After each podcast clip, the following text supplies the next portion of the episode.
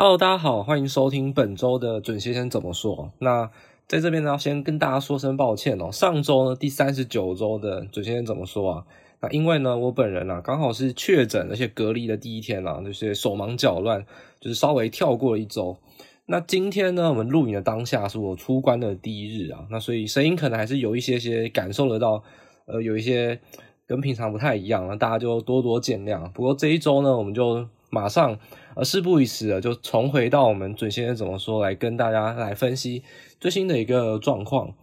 那这一周呢，我们要提的重点就是美股的财报公布，因为其实我们也讲过非常非常多次了，一四七十的第二个礼拜就会是美股的财报周，或者说你记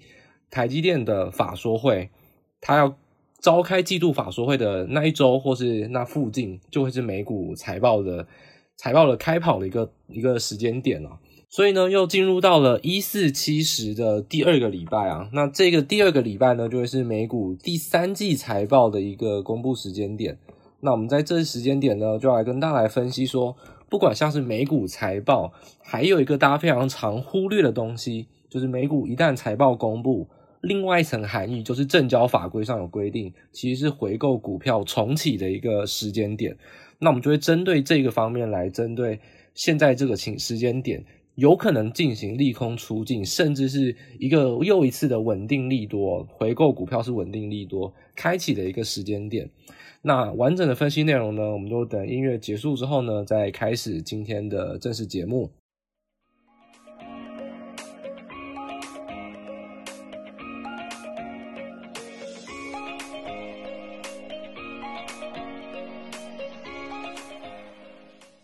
那首先呢，我们就先来看一下我们本集节目的主轴，就是美股的财报公布啊。那其实每次的财报呢，其实都是有一定的一个规律性啊。除了我们刚才讲的，基本上都是一四七十的第二个礼拜以外，那大概每次打头阵的呢，基本上都是银行类股，就是金融类股。那包含下个礼拜五啊，就是十月十四号，一连就会公布非常多的投行啊，或者传统银行的。重要的一个财报啊，基本上都集中在那一天，而且那一天还有 United Health，就是联合健康保险，是道琼的第一大成分股啊，所以在下个礼拜五啊之前哦，很有可能会持续的观望，但是礼拜五很可能就会开始进入到一个节奏，这个节奏呢就是利空的测试，到底有没有利空出尽？那为什么会喊出利空出尽呢？其实我们可以用数据说话，呃，我们举。Wells Fargo 就是富国银行，然后跟彭博社，他们去累积了就是所谓的呃财报预测的一个数据。那其实就分为美股常见的十三十三大类股嘛。那它其实把它分为两个子样本，就是我们把公司呢利用它的公司债平等分为高收益债跟投资级。那这两个子样本呢，就比较区分，等于说比较烂的公司跟正常的公司啊，就比较不会受到一些。呃，烂公司的拖累影响到我们的一些预测。那其实这两个子样本啊，都可以看到，呃，不管了你是哪一个产哪一个类别，其实产业来说，依然可以预期第三季，不管是营收，不管是呃税前息前盈余，应该还是会是能源项目，就是还是石油或是天然气等等的公司，会是赚最多最多钱。然后呢，你说成长最多了。那第二个成长的应该会是 utility，就是公用事业哦。这其实就是一个比较大的一个警讯，因为一旦公用事业竟然是排名第二的产业的话，其实就代表现在的景气不会是多好。因为真正该有成长爆发力的产业都没有排在前面的话，就代表说现在不是成长期哦。所以景气依然是比较低迷，这一点也是从预期之中就可以很明显的看到。但是为什么我们要来谈，就是所谓的 analyst coverage，就是其实每个公司都有比较大型的公司都有分析师去做呃财务的预测的一个涵盖啊。那其实这些很多公司都有被营收的或是盈盈余啊盈，就是应该说获利的一个先行预期。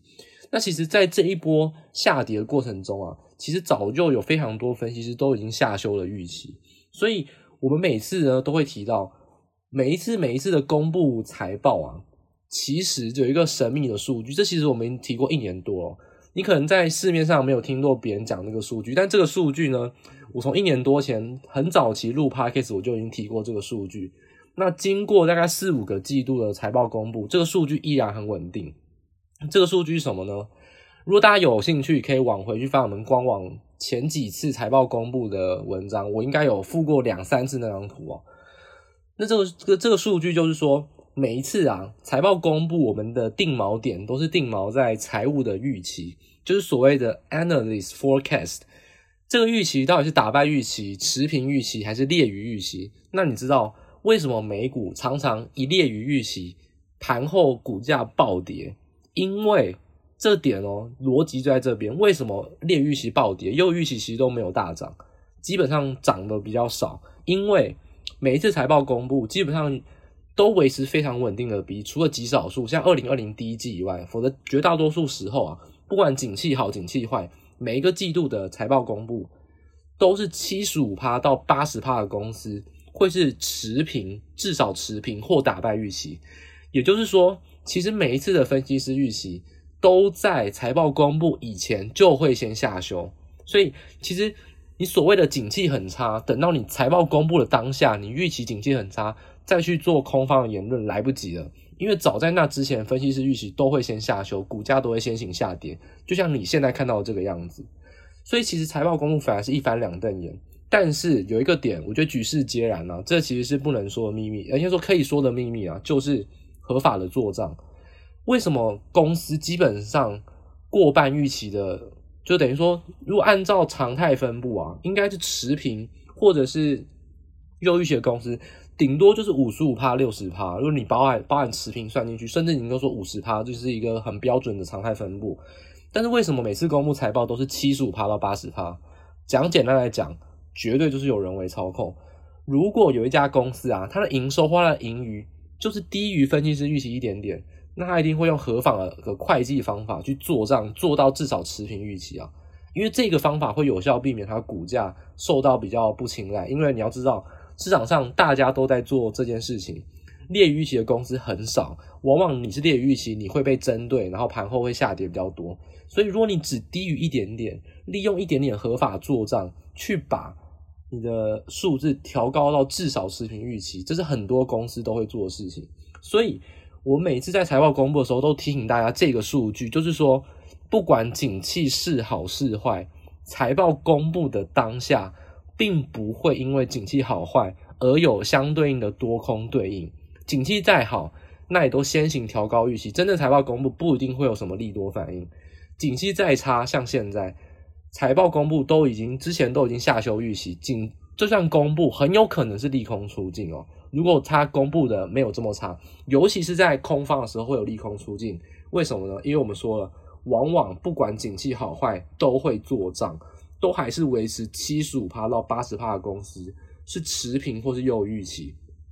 但是在空方的情况下先行下跌，可是却有七成到八成的公司至少可以跟预期打平，甚至是打败预期、优于预期。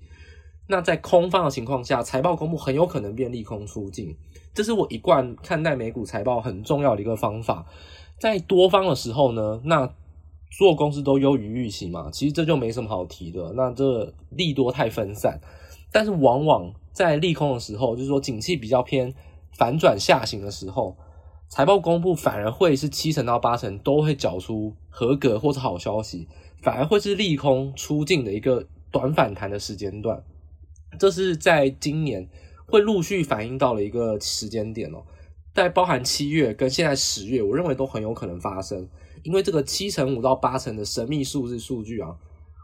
从我开始关注股票，尤其是开始认真去调查一些美股的数据来，只有二零二零第一季因为爆发了 COVID-19 的封城，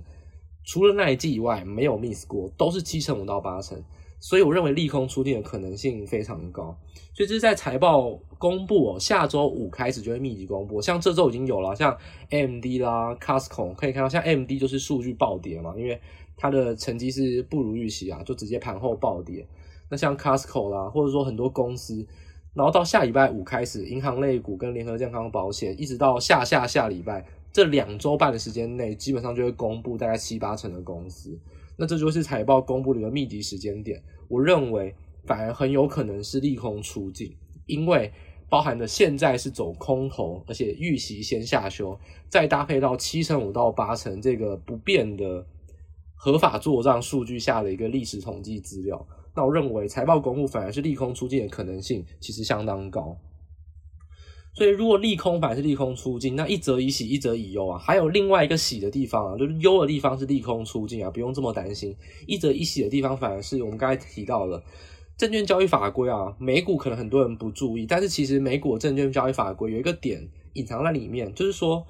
在美国呢，常常会利用股票回购来进行一个股东权益的一个维护。也就是说，其实美股不像台湾的投资人这么傻，去要求很多的现金股利，他常利用是股票回购，其实有点像是台湾的，就是库藏股这样子啊，去注销股票，然后拉高 EPS 哦，那其实间接的达成。的股票股东权益的一个维护，那回购股票呢，其实就是变相发股利了，所以其实也是每季一次哦，就像你季配息一样嘛。每一季呢，公司就会决定股票回购的一个数字，那其实这就像是它获利的一个预期跟获利展望的一个中间值啊。那特别可以注意的事情就是说，这个时间点啊，因为美国证交法规是公布有股票回购的空窗期。当你要财报公布前啊，大概两周是不能够股票回购的，就是所谓有一个叫 blackout period，就是所谓的就军事上我们叫停火期，或者说我们叫静默期啊，就是在财务上叫静默期，不能买。那股票回购的开启或重启的这个时间点在什么时候呢？在你公布财报的隔天就可以开始进行你那一个季度的股票回购。所以在我们刚才提到，如果股票回购是跟随着财报公布的话，那这两个一个利空出尽，一个利多的贡献就会叠加在一起哦。所以我认为，其实，在下礼拜哦，礼礼拜一、礼拜礼拜三去慢慢的止稳。我认为礼拜四、礼拜五之后，反而行情好转几率就非常非常高。随着财报财报公布越来越多，那这种利空出尽，甚至带出股票回购利多的现象，就会越来越明显。因为大家要，就是大家要知道。上半年法人是在去杠杆，一定是卖盘大于买盘。那散户呢，大部分套牢，已经没有钱买或不敢买。最近几个月绝对是买盘非常疲弱。你看量，不管全世界的量都开始缩，唯一持续贡献买盘的就只有企业回购，因为企业回购只能买不能卖，他买的就是要注销股票，不会卖的。唯一稳定的股市买盘就是企业回购。那其实到第二季哦，包含罗素两千的成分股，企业回购数字都还在创高，所以。这个企业回购其实是非常重要的一个稳定买盘哦。那现在刚好是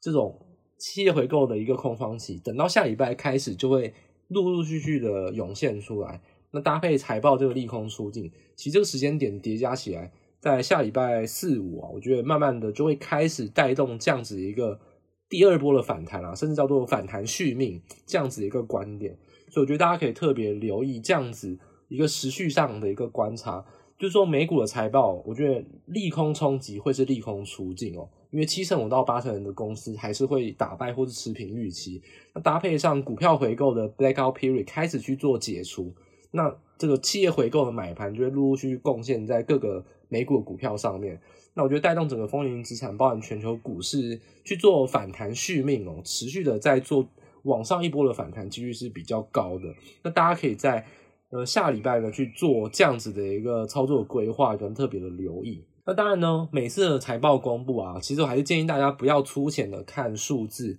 包含营收、获利数字，其实都是看看就好。我觉得如果你英文能力够的话，还是非常建议大家去看原文的 transcript，就是所谓的，就是呃公司 CEO 或是财务长发表的一些逐字稿，然后他们有一些简报。那其实网络上有很多的工具，或者说网络爬虫，他们都会有爬很多资料，那大家就可以自行去运用这些英文的 transcript 啊，就是会暗藏了三个，我觉得大家可以特别关注。如果还有提到企业回购金额到底有没有变少？诶，如果变少的话，代表连公司开始都。现金流要开始先存一点哦，他不敢再把很多的现金拿去买股票，他开始要去存现金。但有景气真的还在持续变差，所以企业回购金额变少的幅度，大家是要特别关心，尤其是几大科技类股，还有资本支出，还有企业还有产业展望。就像我们上七月，我们举一个非常有名的例子，大家还记得吗？我们说宝桥，就是这几家。呃，民生用品的公司，他们说他们已经看到原物料开始去做反转下跌了，但是他预期日用品大概会到三个月后，也就是说现在这个时间点，十月很有可能日用品也开始下跌。那你可以看到说，看看通膨这个数字，诶，确实他们预期的就是对的。所以其实从公司的那种财报公布的 transcript 是可以挖到很多宝。我们从三个月前，包含像是呃 PNG 啊，或者说像是联合利华这两家公司的预测，三个月后是完全验证，他们说的事情是非常正确的。所以其实这一次又是一样，又有一次机会了。十月啊，接下来的这三到四周，有非常多公司会公布财报，其实他们的 transcript 不包含，不管说是产业展望啊，或者他们本身的资本支出跟企业回购，这三个重点都是大家可以特别去做关注的。不要再去看一些营收跟获利数字，其实去讲这些数字都很肤浅，因为这些数字往往是做账做出来的数字。就是我们提到了，呃，分析师都会有预期啊。那很多公司如果它低于预期一点点，它就会刚好达到那个预期；如果它高于那个预期一点点，它也会稍微把获利往后移，就是所谓的获利盈。就是盈余平滑化，他们都会把这盈余藏到下一季，等着存存起来用。所以其实营收跟获利这个数字，往往是做账最严重的数字。但是企业回购的金额、资本支出跟产业展望这些很多，不管定性定量的分析，基本上很少在做人为上的修饰。这反而是最真实啊，就是你可以抽丝剥茧，得到最 pure 的一个数据哦。我觉得营收跟获利数字反而很有可能是做账下的一个数字，就你大概看看，然后你知道通常都会做账出大概七成五到八成又有预期，记得这个数字就好。反而更应该关注的是企业回购的金额、资本支出，还有尤其是他们 transcript 之中字数，就是那种文字描述中提到的产业展望，或者一些原物料跟零售商品库存报价的一个变化，这才是美股大家可以特别特别去留意关注的一个地方。再来谈美股的部分哦，其实还是要简单提一下，就是说以现在来看，最严重的问题还是债券的流动性哦。其实债券的流动性还是非常非常高，而股市这一波止跌哦，债市也止跌，但是流动性并没有往比较，并没有明显的增加，还是变得比较小。那流动性太小的情况下，我觉得大家还是要谨记一个点：流动性一旦太小，波动就会很大。波动很大呢，就代表跌就会有超跌，涨反弹也会有超涨，这就是我们先前一直在讲的，就是所谓超跌等止跌或超涨，你要开始注意哦，就是你得过且过，有多赚的算你的，但是不要太嚣张，因为那很可能都是超涨。所以在这种波动大的情况下，反弹超涨会有超涨，但是整体而言，一旦波动大，对于长期趋势都是不利。为什么呢？因为波动大好，有可能很好。但是好，通常就是没有事啊。但是坏呢，就可能会出大事。举一个最最最明显的例子哦，就是最近啊，大家应该有看到，是瑞士信贷的一个事情。瑞士信贷最近的 CDS 开始飙高。其实 CDS 我们也早在第一季就已经跟大家讲，要特别留意今年 CDS 的一个利差。他们的 OS 一直在飙高。其实很多的公司会陆陆续续出问题，包括很多的新兴市场，还有很多的高收益公司在都是。那瑞士信贷当然是很大型的公司哦，是投资级，它已经被降评降评了。它其实不是最近才爆发这个事情。其实如果你长期在关注金融圈，或是你是从业人，应该都知道，其实最近两三年啊，瑞士信贷跟德意志银行都非常惨。那这两家公司其实都是有信贷上面有被降评的，尤其尤其像瑞士信贷啊，已经被降评，然后这时候 CDS 又飙高，很有可能会被从投资债踢出去也说不定。那这是我们提到的，一旦经济不稳定啊，好的时候呢，大家都没事；不好的时候呢，比较烂的公司啊，先前两三年体质差的公司，就有可能在这时候出大事。包含像是利率的升高啦，就加剧了加剧了这种呃债券波动，那也加剧了这种就是信用上，我们说信用评等，为什么一直谈说可能信贷会出问题，就是在这个部分，不管是公司债还是新兴公新兴市场的呃主权债。这方面都是要比较留意的，因为债券的波动性还是很还是很大，流动性还是很小。那我觉得一样，反弹会有可能会有超涨反弹，比你想象中很夸张的反弹，说不定都会有。但是，一旦波动性没有降下来，长期趋势而言都不会是底部的一个趋势。而且我们有提到，底部的反弹，如果你以我们刚才那个时间点来看，诶，财报公布是利利空出尽，利多的一个续命的话。那搞不好可能会延续到十一月初、十一月中，但是我们提到十一月下旬，包含到十二月，就要特别特别小心信贷事件的一些爆发。那那个时候有可能就会是又一个新的利空来去压垮这个事件，因为在整个波动性非常大的情况下，只要一出利空，破底都是势在必行。所以反弹还是看反弹哦，甚至波动性这么这么大情况下，反弹出现很夸张的反弹，也不需要太过的夸张。但是要比较记得，如果波动性很大的情况下，再怎么反弹，都依然是空头趋势没有改变。所以这个情况下，这个空头反弹啊，还是会蛮可观的，我觉得。但是大家在这个情况下，就尽量要趋短，然后把握机会，然后不要太贪婪，就是有赚就好，还是要为了接下来的情况下去做一个准备。这是在现在这个情况下，呃，债券流动性依然很大，特别留意的。那提到债券，也不得不提哦，就是我们上一次的 podcast 特别提到，就是 HYG。我们说 HYG 是一个先行指标，这一次又是一样扮演先行指标，所以我们说这个独独门秘方啊，教给大家用，大家应该是有用到。HYG 在九月二十七号就见底，股市啊，美国的所有股市指数在九月三十号是这一波的低点，所以 HYG 又再一次的领先股市止跌。那 HYG 也是在十月初有一个跳空缺口，非常大一个跳空缺口，向上的跳空缺口。那如果这个缺口没有破的话，其实可以很合理的预期哦，就是所谓的公司债优于公司股票，公司债领先于公司股票，这样子一个债优先于股的趋势没有变，也就是说，他们还是会是个领头趋势。所以你可以去发现，HYG 依然还是一个领先指标。如果 HYG 能突破月线啊，然后呢守住这个跳空缺口的话，应该说，先行的去防守这个缺口，防守五日线。那下个礼拜三、礼拜四、礼拜五去挑战的月线突破的话，其实伴随着之后的财报利空出尽、利多公布，整个往上反弹再一波几率是非常大。我依然很推荐大家看股市之前啊，我管你看道琼、费半还是 S M P 哦，请你先看 HYG，先看债券比较重要。如果你关心股票，那就看公司债；如果你关心整整体趋势，那就去看整体市场的 CDS、主权债 CDS，或看公司债 CDS。去看债券哦，债券永远是在现在这个期间点比股票更重要。如果你先只会看股，或一直盯着股票，你的趋势一定只能看到很短，就是你会没办法分析大局了。所以现在我会很建议大家。在看股市之前哦，连假期间你可能看纳斯达克，可能看道琼，可能看罗素两千都好。那当然罗素两千我觉得是最好的指标。除了这个之外，我觉得 HYG 就是高收益公司在的 ETF 啊，其实还是会是大家可以更为关注的一个领先指标。那大家可以在这个时间点持续的去把它当做一个比较领先股市的一个指标拿去做运用。好，那接下来这个时间点呢，我们就进入到台股的环节啊。那其实台股呢，其实依然还是进入到我们上上次 Podcast，也就上上周的一个内容，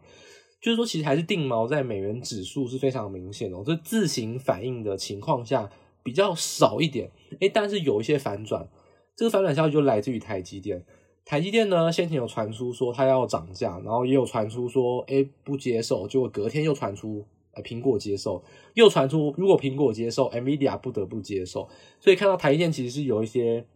其实坦白讲啊，其实就是美元指数反转，台积电才涨，跟这个利多效应一点关系都没有。这个利多效应是谁传出来我都不知道，甚至还有什么就是像路性分析师啊，整天就讲说台电要保守，保守个鬼啊！如果你比台电预测准的话，那你就不会是在那个地方讲话。我们一再讲过，台电的财务预测是非常非常准，而且是偏保守的。那这也是我们可以好好来吹捧一下我们。在八月营收公布，就九月初的时候，一个多月，一个月前了。那时候我们就有说，我们直接来预测台电的九月营收啊。那时候我们就大家可以，我这是有证据的啊，绝对没有说谎。大家去听我们四个礼拜以前的 podcast，那时候我就有讲。台积电的十九月营收在十月初公布的时候，基本上因为苹果提前拉货，这一次提前了一周啊，所以九月的营收非常可能是微幅月减，然后大幅年增，维持在我可以直接翻出我那时候的数据哦，那时候我是预测哦，呃，很有可能十月的营收啊，我预测的营收是两千一百二十亿，那实际上这次公布营收是多少呢？这次台积电公布了九月营收是两千零八十二亿啊，所以基本上就大概是差了四十亿左右，误差就百分之一点多吧，到到百分之二。那简单来说，其实我们预测的一个重点啊，不是说这个数字，因为差一点点数字没有关系，重点是我们就预测台积电这一次的营收啊，搭配上新台币汇率的估算，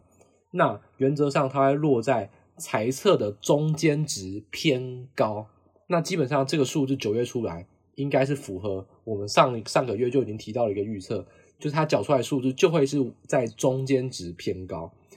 那这个数字大家觉得说，哎，很好啊，中间值偏高，这不是好消息吗？但大家要知道，台电的法说啊，如果你是认真在做基本面分析的人，都知道台电都很保守。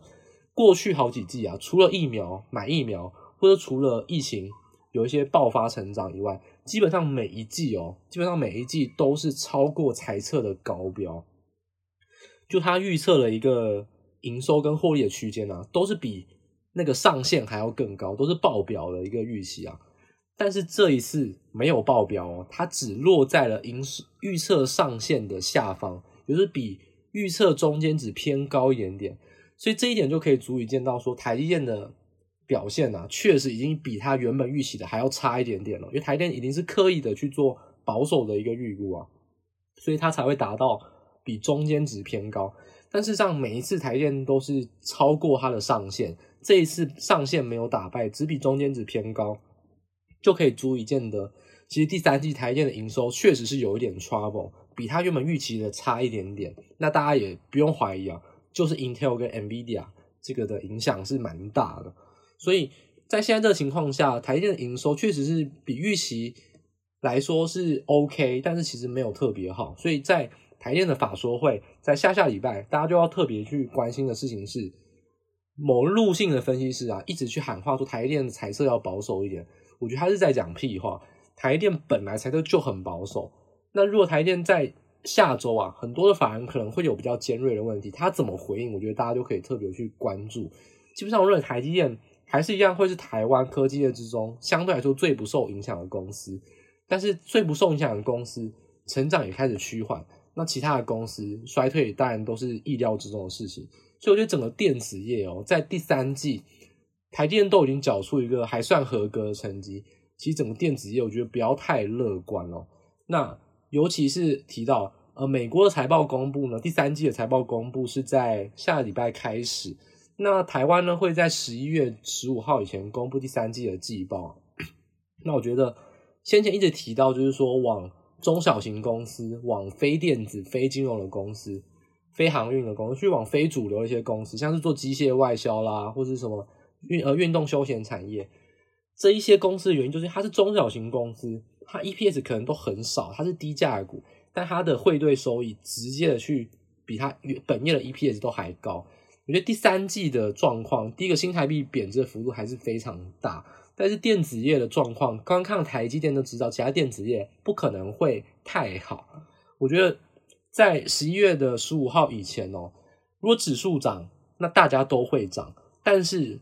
走到最后能涨最多的，或是到涨到最后一刻的，也就是说预期最后一个利多可能是第三季财报公布，那时候还能缴出业外收益或汇兑收益，还会有炒股空间的。我觉得还是中小型股，还是汇兑收益类股，这些公司还是会在新台币贬值，也就是所谓利空之下的逆势利多。这些这些公司跟财还是大家要比较去关注的。所以这一点就是从台积电的一个营收啊，算是小小的吹捧一下自己。就是我们做营收预测，不是那边新闻上乱写的。我们做营收预测，就误差至少是要在三趴以内的，而且方向上绝对不能错。所以比中间值偏高，真的有预测到，那代表说这一季台积电的表现就会是高出及格成绩一点点，但是就已经没有往常的这么好、这么好、这么绩优。所以电子股，我觉得在第三季的财报公布以前，我觉得不会是首选哦。大家可能十月营呃九月营收公布，去选择一些营收还能双增的公司，或许是。但是我觉得还是尽量往产业类别，尽量去往非电子、非金融、非航运，就是往零组件啦、金属机壳啦，或是一些冲销机构的一些零组件，或是一些高尔夫自行车，或者是说一些零星的一些。非主流产业会比较好，尤其是赚美金营收。运动休闲产业真的是美金营收赚的非常多。我觉得这点是大家可以特别特别留意的，或是一些车用零组件也会是外销为主，但是营收会是比较增加。所以如果你真的要选电子业，可能一定要选车用电子比高的公司，然后是先先去库存啊，先会止跌反弹的公司。所以这一点还是在现在这个情况下，我觉得慢慢陆陆续续的公布了十月营收，然后十月营收公布完就要进入到公布第三季季报。我觉得不要对电子股抱有太大期待，这点还是我非常警惕大家的。指数会反弹，我们预测呃整体的股市跟指数会随着美股财报周会反弹。那所以你任何股票感觉都会得到不错的一个反弹空间，但是在真正的反弹，等于说这个空头之下反弹是很稀有的。你在这个稀有的反弹时间段，你还把股票砸在比较没有希望的公司，其实是没有效率的。因为如果你不愿意做空这个反弹时间段，你应该就要去选择。会涨最多的公司，所以会建议大家非主流的公司，一些中小型类股。如果你不会选股，那现在赶快做功课。十一月中以前还有一点时间。那我觉得中小型类股或非主流类股，其实我们已经讲了一个多月了。我觉得这一点，尤其是汇兑收益方面，依然还是会涨得最多，而且涨到最后，涨得最久，涨得最凶猛的一个类别啊，在台股方面会给大家来做一个观察。那另外一个方面呢，我觉得。其实以台股而言，当然是跟随着美股的波动啊，所以大家可以看美元指数就可以看了一个大概。那我们在这一节节目最后啊，还是要提醒大家说，哎，我们还是可以提供几个关键的指标给大家给大家做观察。那我在这边都要先特别跟大家来提，就是我们其实常用的几个指标啊，加权指数你可以去看到，每一天都非常多的跳空缺口，因为先前反弹都是用跳空向上，为什么？因为台积电。一传出可以涨价，一传出 NVIDIA 不得不跟随着苹果一起接受涨价，台积电都有很多跳空上涨。那今天台积电大跌，指数呢就回撤到五日线跟十日线，所以加权指数受到台积电影响太深了，而且是一个很烂的指标。我会建议大家在现在这个情点来看，看 OTC 又不太好，因为 OTC 目前还是有生技股的影响。唯一还是会建议大家，如果你要看台股的指数啊，你看两个。去看上柜半导体哦，如果你有 XQ 的系统，你可以输入 OTC 六十二，OTC 六十二就是上柜半导体指数，或者你直接去网上查，应该也会有。那如果你用手机的软体啊，你选择呃指数分类、指数报价，然后上柜类应该会有一个半导体的指数，那上柜的半导体就是 OTC 六十二，会是相对来说可以代表台湾的电子股，而且呢可以去除掉台积电的因素，我觉得它会是一个比较合理跟中性的指标。而且你可以去看上柜的 OT 六十二啊，它其实也相对台股，做出更明显的止跌哦，就是缓跌止跌的迹象，比较不会有那种一日跳空缺口，或者说很明显那种呃急拉的反转。OT 六十二更能象征慢慢的筑底反弹，哎，出现了红 K，出现下影线开始反弹，然后过了五日线的时间开始出现上影线，就开始结束了这一波反弹，然后进入回测均线。其实 OT 六十二，如果你是技术分析的，你也会觉得它会是一个更合理、更可以做技术分析参考的一个指标。所以我觉得它不管是以实质上的一个结构分析，或者说以技术分析来看，它其实都是比较好的指标啊。所以我觉得，如果你要看电子股，或是纵观整个台股，本来就是电子股为主嘛，因为金融股本来就是跟涨跟跌哦。所以其实你要看整个台湾的电子股，看整个台股的话，我觉得不如去看 OTC 六十二，就上柜半导体。或者说我们最爱用的指标就是中，就是小型三百指数啊。那我尤其建议大家看小型三百指数，因为我们有推荐大家买的股票，就是说也不是推荐大家买啊，说推荐大家可以特别关注，就是说电子股其实不要太抱期待，特别去往非主流类股、往小型类股去走，然后汇兑收益比较高的公司，那这些公司都是属于小型公司啊，那都是市值可能都是呃两百啊三百之后的公司。那这些公司，你看小型三百指数，特别的符合。因为，小型三百指数本来就是比较少散户跟法人在操弄，很能代表主力心态，很能代表这种大户信心的一个指标。所以小型三百指数一样守住五日线，其实我觉得这波反弹回撤就已经完成。其实礼拜二啊、礼拜三一开市之后呢，去做一个止稳；礼拜四、礼拜五去做一个往上的大涨，其实都是有可能的。所以，小型三百指数跟 OTC 六十上柜半导体指数依然会是比较推荐大家关心的一个指标。尤其你看电子股，你持有很多中小型电子股，看 OTC 六十二。如果你持有的的类股呢，诶，是我们比较推荐的一些非主流类股，那看小型三百也会是更推荐的一个指标哦。那这边还是推荐给大家，这两个指标其实我们都不是第一次提到，那依然会在现在这个时间点，大家会最适合去做一个盘势的观察，它会是领先于大盘的一个指标，而且它也比较少跳空缺口，技术分析上也比较合理，比较能让你去分析啊，它的走势也比较正常一点。